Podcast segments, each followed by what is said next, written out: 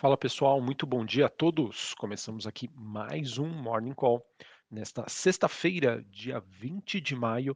Eu sou Felipe Vilegas, estrategista de ações da Genial Investimentos. Bom, pessoal, olhando para os ativos de risco hoje, a gente acaba tendo um dia mais positivo, depois de uma semana aí bastante agitada, bastante volátil. Pelo menos nessa sexta-feira, a gente acaba tendo é, um dia de alívio e de recuperação para a maioria das ações globais. Olhando para os fechamentos na, na Ásia, nós tivemos Xangai na China subindo 1,6%, Hong Kong subindo 3%, a bolsa japonesa 1,27% de alta. É, já na Europa, nós temos Londres, Paris é, e Frankfurt na Alemanha, é, com todas essas bolsas subindo ali em torno de 1,5% a 2%.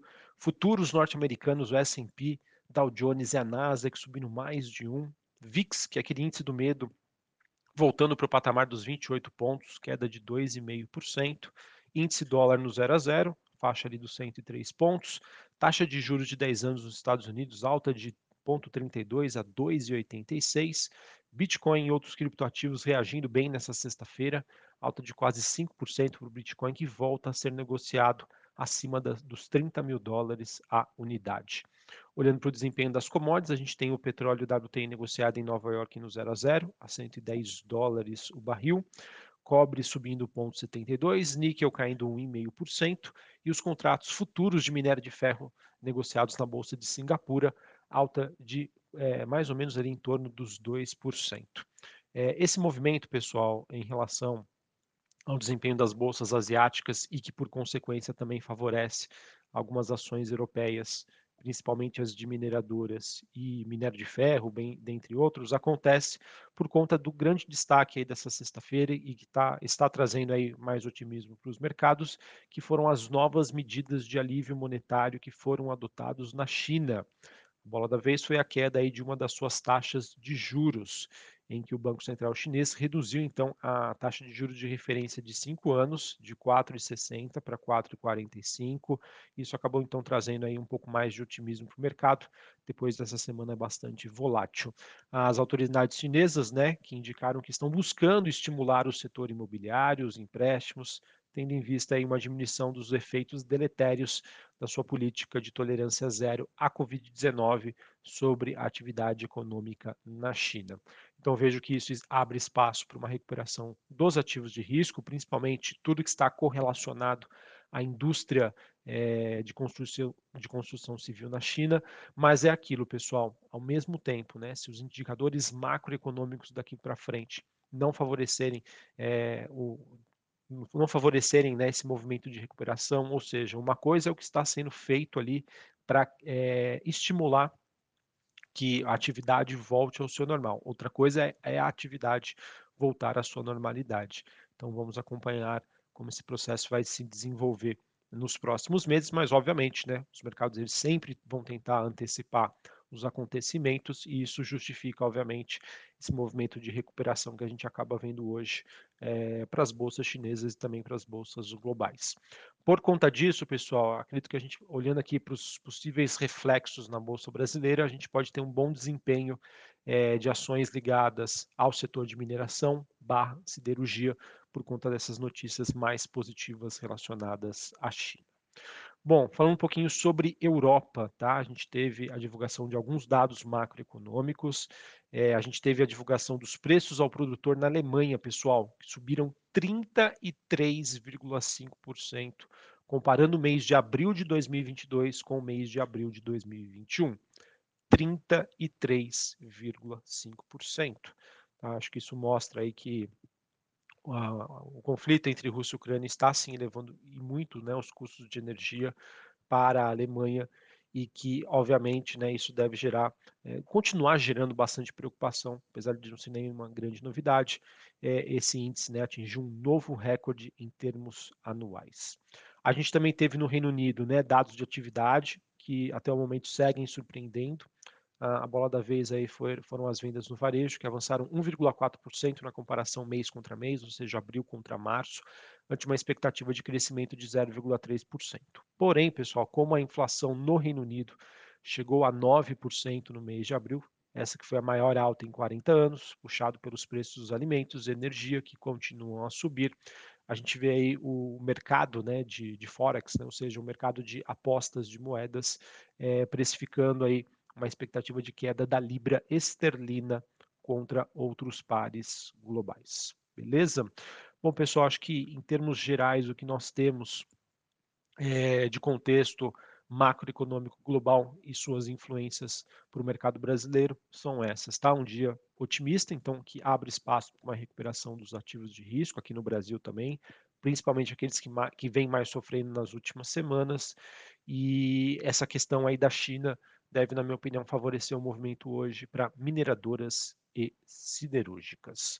Falando sobre o Noticiário Brasil, pessoal, o que, que nós temos aí para essa sexta-feira? Na verdade, são notícias é, que foram divulgadas ontem, né? Mas que eu acho que é importante a gente trazer aqui é, nesta abertura, em que ontem a gente teve o Ministério da Economia elevando a sua expectativa de inflação deste ano de 6,5% para 7,9%, ele que manteve também as projeções para o crescimento do PIB para o Brasil em 1,5% é, na comparação ano contra ano. A gente também teve ontem o presidente Bolsonaro dizendo que há possibilidade de corte de até 17 bilhões no orçamento dos ministérios, com o objetivo aí de atender as despesas extras do governo, tá? que vai incluir a questão do precatórios, plano safra. É, o presidente não detalhou aí como, vai, como ele conseguiu fechar essa conta, mas o corte desse orçamento deve ser anunciado nessa sexta-feira. É, se isso realmente for confirmado, pessoal, e que tenha, né, que ele tenha conseguido uma boa justificativa, isso deve ajudar, ajudar em muito a questão fiscal brasileira, tá? E os seus reflexos que podem ser precificados na curva de juros aqui do Brasil. Tá? Então, é, conforme eu venho acompanhando, é, compartilhando com vocês, um dos problemas que poderia acontecer em relação ao Brasil é essa questão da desordem fiscal, né, com excesso de gastos em um ano eleitoral, mas até o momento, isso realmente assim, é, entre aspas, né, de tirar o chapéu, a gente sabe que tem coisas positivas, coisas negativas, mas até o momento aí o mercado tem acompanhado as contas públicas do governo e não há o que se falar, tá? Realmente um cenário bem mais positivo do que o esperado e a gente fica na expectativa de que isso deva continuar, tá? Porque isso vai ser muito positivo, muito importante para que daqui a alguns meses, com a inflação estabilizada, a gente tenha espaço para começar a reduzir a taxa de juros, tá certo? Esse é o principal objetivo e com a redução da taxa de juros, isso tende a chamar a atenção aí de novos investidores para iniciarem no mercado de ações ou voltarem ao mercado de ações que ficou tão judiado aí desde agosto do ano passado.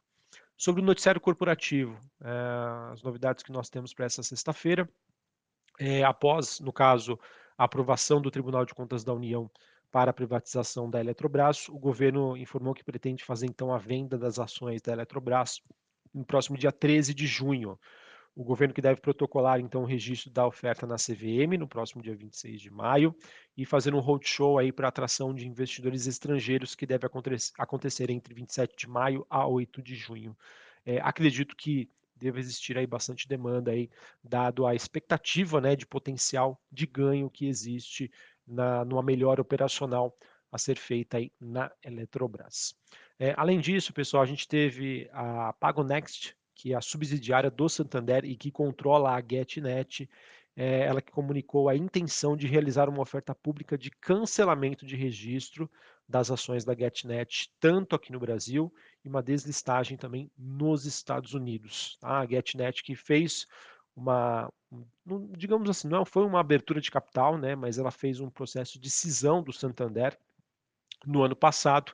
É, depois a taxa de juros aumentou muito, pressionou e muito né, a cotação do ativo é, eh, para baixo e agora eles estão querendo aí desfazer a operação. Né? Enfim, é algo bastante é, surreal né, o que aconteceu, porque você vende as suas ações, entre aspas, em ótimas condições de mercado e agora propõe uma recompra em condições terríveis. Né? Quem sai sofrendo nessa, sem sombra de dúvida, é o acionista minoritário. Esperado também para hoje, pessoal, que o presidente é, estará no Hotel Fazendo Boa Vista, em Porto Feliz, no interior de São Paulo, para encontrar aí com o dono da Tesla, o Elon Musk, é ele que segue negociando aí a operação de compra do Twitter.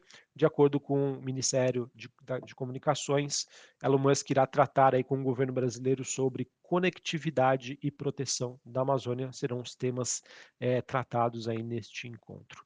E por fim, a, a gente teve também a divulgação dos, dos estoques de minério de ferro na China, nos principais portos, que caíram cerca de 3,1% é, na comparação semanal, né?